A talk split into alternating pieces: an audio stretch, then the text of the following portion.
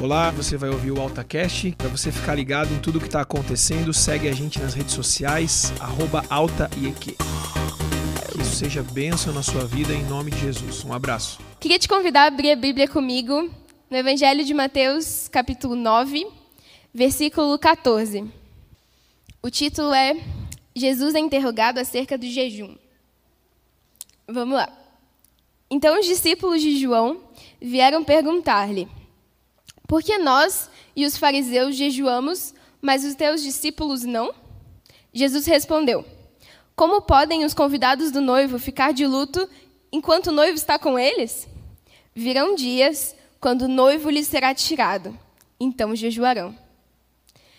Versículo 16: Ninguém põe remendo de pano novo em roupa velha, pois o remendo forçará a roupa nova, torna a roupa, tornando pior o rasgo. 17. Nem se põe vinho novo em vasilha de couro velha. Se o fizer, a vasilha arrebentará. O vinho se derramará e a vasilha se estragará. Ao contrário, põe-se vinho novo em vasilha de couro nova, e ambos se conservam. Quando eu li essa passagem, a partir do versículo 14, eu fiquei meio encucada, assim. Não sei se vocês têm isso também, mas às vezes eu fico tipo, Deus, não estou entendendo. E eu fico assim por um bom tempo. E eu não conseguia entender qual era o nexo do versículo 14 e 15 com o versículo 16 e 17. No versículo 14 e 15, o Senhor ele fala a respeito do jejum, onde os discípulos perguntam para Jesus o porquê que os discípulos dele não jejuavam, enquanto os discípulos de João jejuavam. Mas aí, a partir do 16, está falando sobre colocar remendo de roupa nova numa roupa velha, e está falando sobre colocar vinho novo sobre uma vasilha de couro, que a gente também vê os odres. Quando eu falar odre, é porque eu li muito essa versão na, na, na Bíblia, essa passagem na Bíblia Almeida Corrigida. Então, na minha cabeça só vem odre. Mas odre é a mesma coisa que vasilha de couro velha, tá bom? É... E eu não conseguia entender qual era a junção dessas duas passagens. O que, que tinha a ver, porque não, não parecia ter. Parecia ter a ver, mas ao mesmo tempo eu não sabia o que fazia ter a ver. E aí, orando, insistindo nisso, querendo entender, o Espírito Santo me, me trouxe à mente assim que enquanto os discípulos, os discípulos não, os fariseus estavam perguntando ali para Jesus é, sobre jejuar ou não jejuar ali, o Senhor ele não está respondendo sobre é correto jejuar ou não, mas ele está falando sobre o tempo em que se deve jejuar. E na parábola em que fala sobre o, o vinho e a roupa, ele também está falando sobre um tempo. Um tempo onde aquela roupa se envelheceu ou é nova, e um tempo em que aquele vinho se envelheceu ou é novo. Então eu acredito que essa seja a junção dessas duas passagens. Deus ele está, Jesus ele está falando sobre o tempo, sobre o tempo de coisas. Um tempo em que deve se jejuar e um tempo em que deve se trocar os seus odres ou remendar a sua roupa. É, pensando sobre isso, sobre o tempo das coisas, eu queria conversar sobre especificamente o vinho novo e como o que tem a ver isso tudo com o tempo de Deus sobre a nossa vida. Não se põe vinho novo em vasilha de couro velha. Se o fizer, a vasilha arrebentará, o vinho se derramará e a vasilha estragará. Ao contrário, põe-se vinho novo em vasilha de couro nova, e ambos se conservam. Quando Jesus ele fala sobre o vinho novo, ele está querendo dizer um suco de uva que foi recentemente esmagado e, e produziu o suco e está fresco. A Bíblia ela se refere a vinho e muitas vezes quer dizer suco, porque hoje a gente tem essa separação, o que é suco e o que é vinho. E o suco não foi fermentado ainda. Mas quando ele fala vinho novo, ele está se referindo a um suco que ainda não foi submetido ao processo de fermentação. O processo de fermentação ele se dá com o passar do tempo. Se você deixar o seu suco fora da geladeira, o suco integral de uva, aquele Campo Largo, Aliança, aquele comum que tem santa felicidade, se você deixar ele fora da sua geladeira por mais dias do que o ideal, ele começa a fermentar. E fica esquisito, fica um gosto amargo. Não sei se já tomaram. Volte e meia, eu acho que tá bom. Aí eu vou tomar um gole e fico. dá aquela coisa ruim, assim. Então, é sobre esse suco que Jesus está falando aqui. Um suco que ainda não foi fermentado. Então, e ele também fala sobre o odre. O odre que, que já passou pelo processo de fermentação é o odre velho, é o odre antigo, que já foi submetido aos, às intempéries do tempo. E o odre novo, que foi recente feito, foi recentemente feito. Aquele couro que foi é, costurado e, e, feito, eu não sei como funciona, mas couro que foi costurado e se tornou numa bolsinha. É, a interpretação usual dessa passagem é que o odre, o vinho novo, o suco, ele precisa ser colocado sobre um odre novo, para que o processo de fermentação para que no processo de fermentação o odre não se rompa.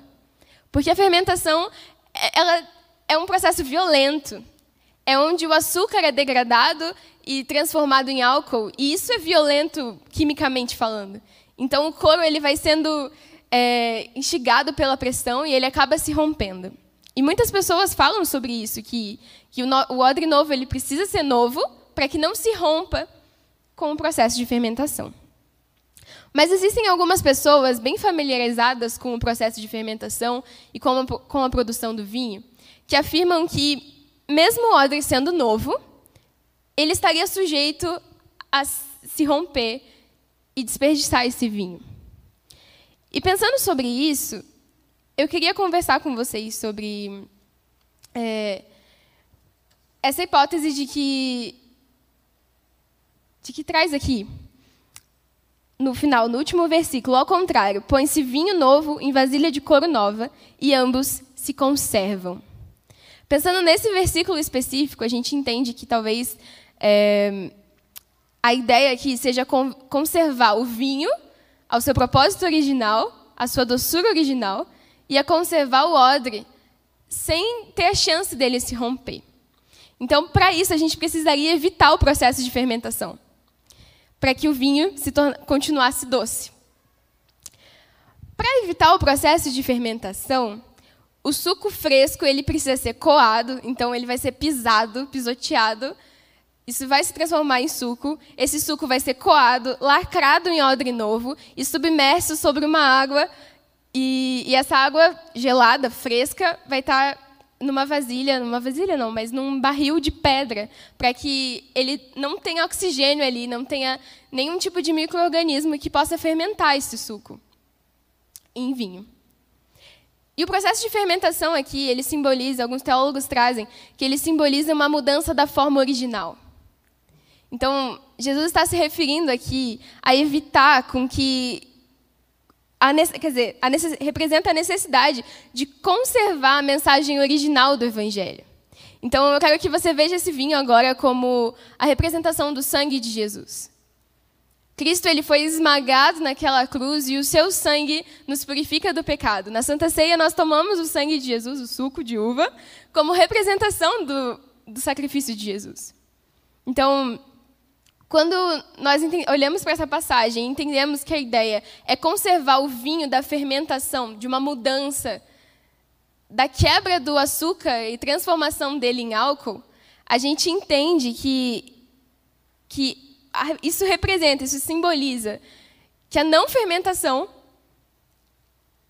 representa a necessidade de conservar o evangelho no seu formato natural sem sofrer corrupção, sem sofrer perda, sem sofrer dano, sem sofrer alteração. Alteração de pessoas que ensinam, é, os fariseus na época ensinavam outras, outras ideias, ou falsos profetas que nós vemos hoje.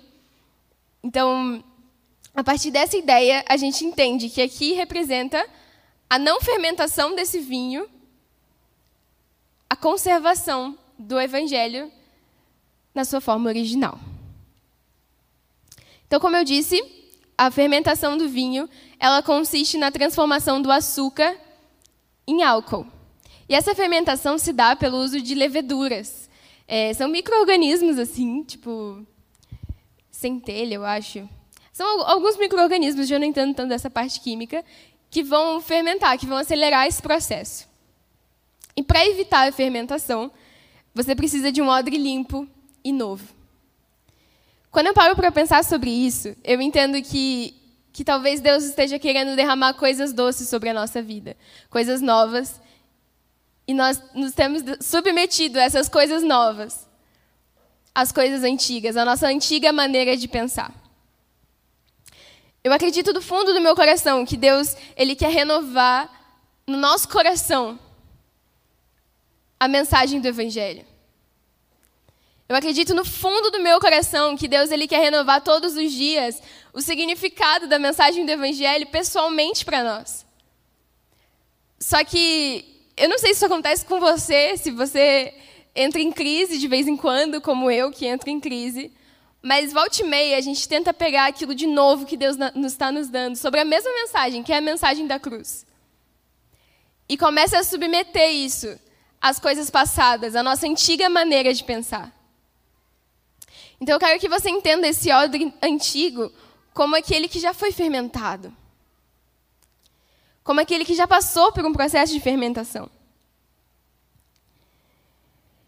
E talvez, nessa tentativa de, de, recebermos algo novo de Deus, uma nova visão da mesma mensagem do Evangelho, a gente esteja tão apegado aos odres antigos que, que fica amargo rápido demais. Que as coisas boas que Deus tem derramado sobre a nossa vida ficam amarguradas rápido demais, porque a gente não desapegou da antiga visão, sabe? Então a doçura daquilo que é novo se perde com facilidade. Porque nesse óleo antigo tem levedura, tem micro-organismos que vão fermentar com mais facilidade aquilo. Para isso, eu queria contar para vocês duas coisas um pouco mais pessoais para exemplificar isso de uma maneira mais humana. É, são duas experiências, uma experiência profissional e uma experiência é, ministerial. Eu, há dois anos e meio atrás, vou contar a profissional primeiro, eu abri uma empresa chamada Candeia, onde eu restaurava capas de Bíblias e pintava elas. Não foi algo intencional, quando eu vi já tinha, e estava muito massa, estava bombando muito, e, e, nossa, Deus tinha abençoado e estava me dando muitas visões a respeito disso. Estava sendo algo muito especial. Eu conheci histórias de pessoas incríveis, pude participar dessas histórias. E no auge disso tudo, assim, quando eu já estava tudo muito estruturado, eu estava fazendo muitas Bíblias, muitas encomendas, eu ouvi do Senhor que, que era hora de parar. Que era hora de encerrar esse ciclo, de entregar para Ele porque Deus tinha interesse em, em me dar algo diferente. Deus tinha interesse em desenvolver habilidades novas e, e, desenvolver com mais atenção coisas que Ele já tinha me dado. Nisso eu fiquei tipo, putz, não faz sentido, né? Mas eu entendi que aquilo era de Deus. Eu passei um bom tempo maturando isso e orando e, e conversando com pessoas significativas da minha vida para entender se isso era de Deus mesmo. Eu submeti isso a realmente a palavra e me questionei muito a respeito disso, mas entendi que era tempo de, de entregar esse ciclo. Então eu fiz isso, entreguei o candeia diante de Deus. Foi algo que ele me deu, então era algo que ele podia retirar no momento que ele quisesse. E isso aconteceu. Outra experiência foi o, uma experiência ministerial. É, eu sou dessa igreja há muitos anos e na minha caminhada aqui eu comecei a frequentar o Juniec quando eu tinha nove anos. Passei 12 anos no Juniec, eu cresci, é, foram 12 anos incríveis, onde eu conhecia Jesus e fui amadurecida aos poucos por Ele.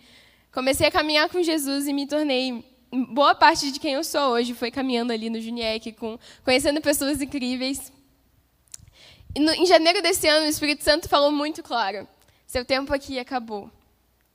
E eu fiquei em crise, eu falei, tipo, não, são 12 anos frequentando o mesmo culto no mesmo horário. E, enfim, coisas lindas aconteceram, mas o tempo tinha acabado. Eu resisti, eu fui muito resistente em relação ao Juniek. Fiquei, não, não pode ser, eu acho que eu só estou meio cansada. Resisti muito, mas no final, em uma noite, um dia específico, eu estava lavando louça. Eu não sei se isso acontece com vocês, mas toda vez que eu estou lavando louça, É tipo assim. eu acho que é por isso que eu não gosto muito de lavar louça, porque eu sei que o Espírito Santo vai me confrontar, entendeu? e, e, eu estava lavando louça ali, e o Espírito Santo veio com tudo e falou: Juniek, hora de dar tchau. E eu comecei a chorar horrores, a chorar horrores, assim, eu falei, Jesus, eu não sei, eu não sei dar tchau pro Juniek, entendeu? Acabei de entregar o candeia, já tá difícil. E aí, cinco minutos depois, o Joe me ligou. Tipo, sério, foi muito assim.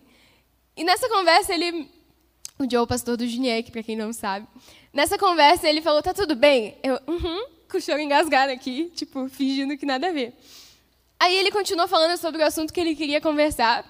Ele interrompeu e falou: tá tudo bem mesmo? Tem alguma coisa que você quer me contar? E deu. Putz, difícil, né? Aí eu abri meu coração, chorei horrores e falei: Jesus, é Jesus, Joe, eu preciso de ajuda para encerrar esse ciclo. Eu preciso de ajuda para entregar. Eu preciso que você me ajude, porque eu não consigo sozinha. E, e ele me ajudou, eu entreguei o Juniek, entreguei todos esses 12 anos que eu tive lá. E o porquê que eu falei tudo isso aqui? Confesso que eu nem queria expor essas histórias, eu fico com um pouco de vergonha, mas eu falei isso porque de todo esse processo de renúncia, isso foi muito recente, eu aprendi que a gente precisa começar a aprender a celebrar o encerramento dos nossos ciclos na mesma medida que a gente celebra, que a gente se alegra com o início deles. Na mesma alegria que a gente faz projetos e fica empolgado, tipo, olha essa ideia, olha isso que Deus me deu. A gente precisa começar a celebrar os encerramentos dos ciclos. Porque, cara, olha, olha o que aconteceu nesses 12 anos. Olha o que eu aprendi com os meus erros, com os meus acertos. Olha o que Deus fez, olha as histórias que eu conheci. E o Espírito Santo começou a gerar no meu coração alegria em encerrar ciclos.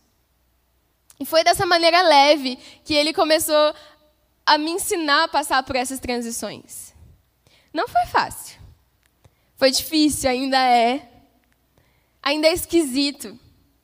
Quando eu entreguei a empresa, cara, eu não tinha certeza de nada. E eu ainda não tenho. Eu continuo entregando currículos, muitos.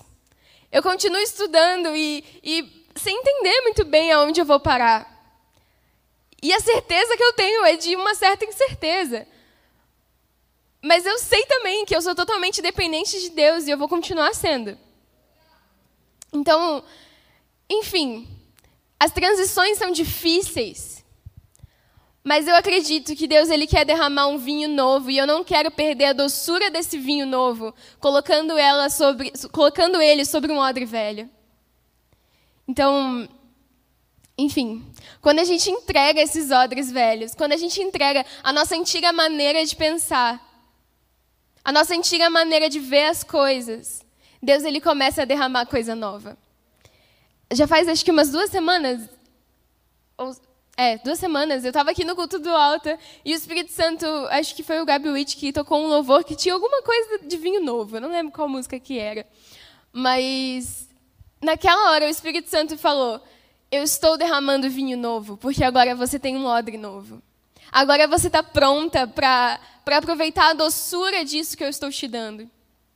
Então, quando a gente entrega os nossos odres, quando a gente entrega as coisas antigas, para Deus, com alegria, ou com dor também. O importante é entregar. Aí a gente começa a receber a doçura de Deus, aquilo que é novo, aquilo que é fresco. A gente começa e, entenda isso como novo, não como uma novidade. Eu não estou falando sobre algo que, que nunca aconteceu, eu estou falando sobre o Evangelho. Sobre uma nova interpretação do Evangelho no seu coração de maneira viva. É a mesma mensagem. A mensagem não mudou. A mensagem continua sendo de um Deus apaixonado que entregou o seu filho para morrer naquela cruz e que em breve voltará. Mas a questão aqui é o quanto essa mensagem ela continua se renovando como nova no nosso coração. É o quanto nós não nos perdemos com, com a fermentação, com aquilo que pode estar inflamando a massa. Quando a gente para para pensar sobre isso, a gente precisa ver no nosso dia a dia o que, que pode ser uma levedura, o que, que pode ser um agente fermentador na nossa vida. Parando para pensar, cara, eu tenho vários exemplos. Murmuração. As influências que eu tenho. O... Isso é muito, muito batata, assim. Quando eu vejo que eu estou murmurando demais, de coisa que assim, eu nem tenho motivo para murmurar, mas eu estou murmurando, é porque já fermentou. É porque eu estou olhando com uma visão que eu não devia estar tá olhando. Com uma coisa que já se passou. Então aí eu preciso me arrepender e pedir para Deus: Deus, renova o meu coração, renova a minha visão sobre as coisas. Me dá um odre novo para que então eu possa receber com doçura aquilo que o Senhor está falando. As companhias, as influências, aquilo que você vê, aquilo que você assiste, quem você segue, quem você adora. O nosso papo, nosso diálogo com as pessoas diz muito a respeito de nós. Diz muito a respeito de como está o nosso coração. A Bíblia diz que o orgulho antecede a queda. Então, às vezes a gente tem se orgulhado por coisas que nós não deveríamos estar nos orgulhando. Às vezes a gente tem se orgulhado por coisas que, que nós não, não temos que ter orgulho, porque não fomos nós que fizemos ou por coisas que são imorais. E no fundo, no fundo, a gente continua se orgulhando. Quando a gente deveria estar se arrependendo diante de Deus. A soberba, o olhar altivo, a vaidade. Essas são coisas que, que nós deveríamos entender como agentes fermentadores, como ameaças, aquilo que, que Deus tem derramado de novo sobre a nossa vida. E a boa notícia que eu tenho para dar para você essa noite está em 2 Pedro, capítulo 3, versículo 8. É que o Senhor é paciente com a gente.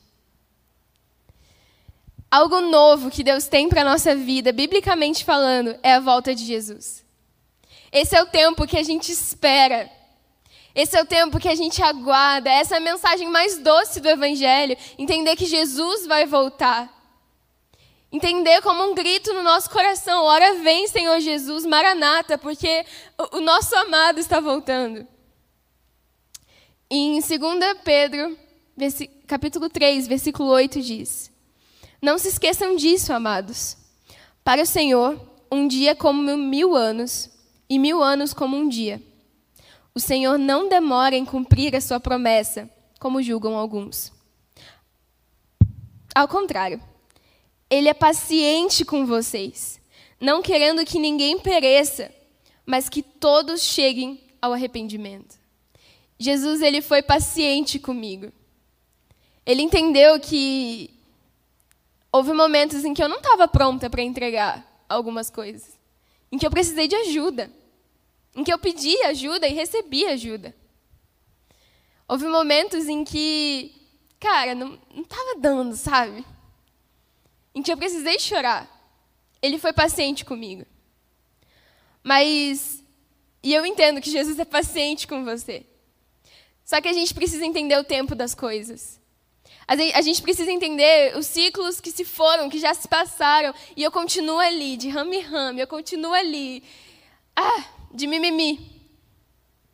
Eu continuo ali, talvez amargurado, amargurada, fermentada facilmente, porque são odres antigos. Então o vinho doce já fermenta rápido.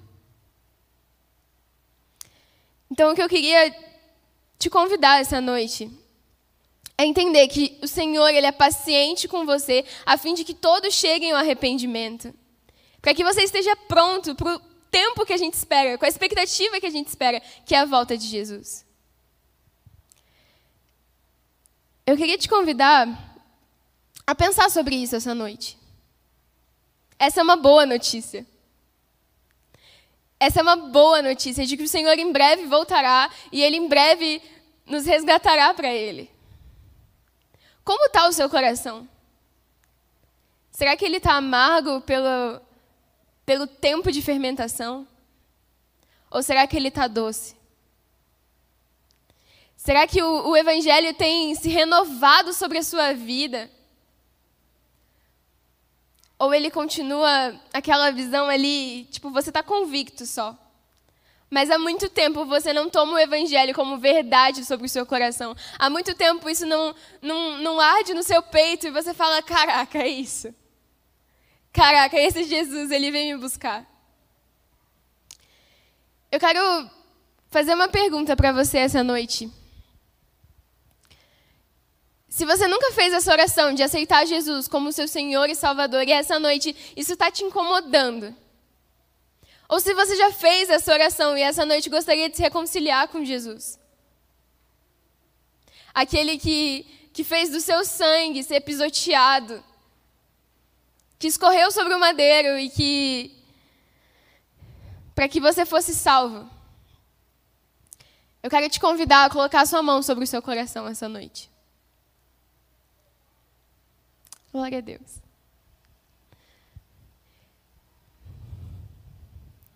Se você não fez essa oração e você gostaria de entregar a sua vida para Jesus, você gostaria de entregar a sua vida antiga, um tempo antigo a Jesus,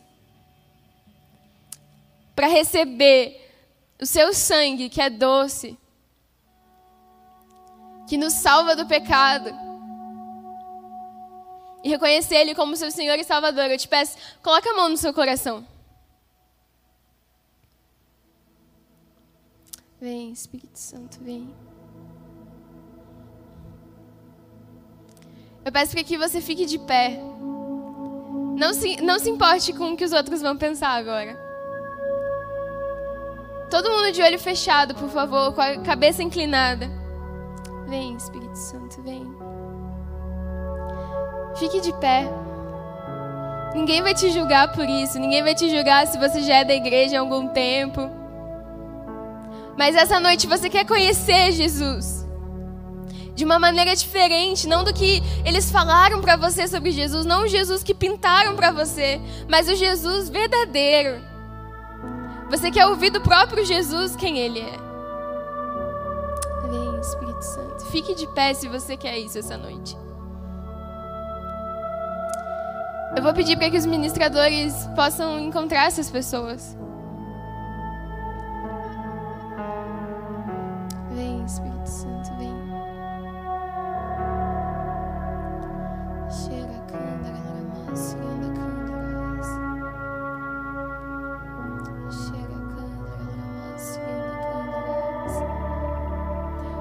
Vocês que ficaram de pé, eu peço que você repita essa oração comigo essa noite. Senhor Jesus, eu te aceito como meu Senhor e Salvador. Eu peço para que o Senhor escreva o meu nome no livro da vida. Perdoa os meus pecados e me aceite como seu amigo. Em nome de Jesus. Amém. Eu quero agora que a gente estenda as mãos sobre eles e ore pela vida deles. Jesus, muito obrigada, Pai. Muito obrigada, Espírito Santo, porque o Senhor está se apresentando e se encontrando com essas pessoas essa noite, Deus.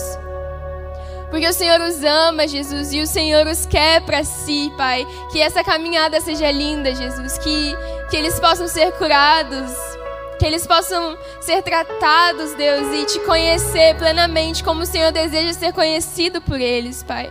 Em nome de Jesus. Amém. Eu também quero falar com você e que sente que algumas coisas. Pode ficar de pé no seu lugar. Que sente que que o tempo para alguma coisa já passou.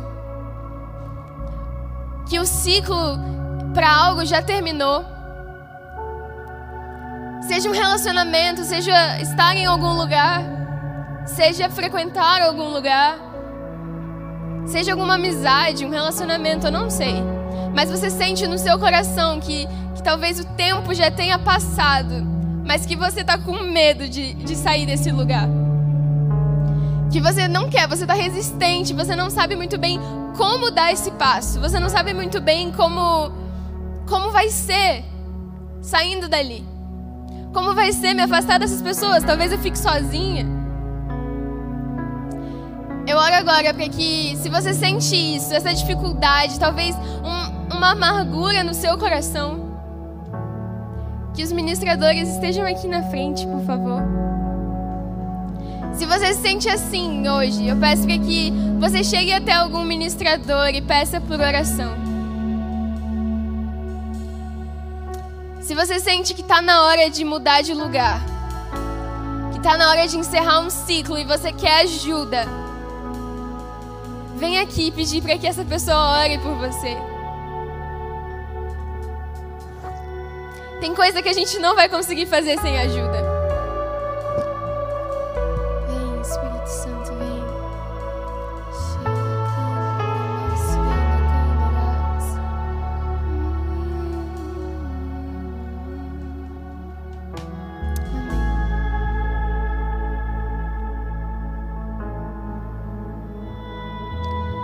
Jesus, eu peço para que o Senhor vire a chave no nosso coração, Pai. Que essas pessoas, Deus, estejam no tempo certo das suas vidas, Pai. Eu oro, Espírito Santo, que o Senhor derrame a sua paciência sobre elas essa noite, Jesus. Que essas pessoas entendam a respeito da paciência do Senhor, Jesus. Destrava, Deus, sonhos que estão guardados porque não estão sendo desenvolvidos, Pai. Em nome de Jesus, Pai, em nome de Jesus. Em nome de Jesus.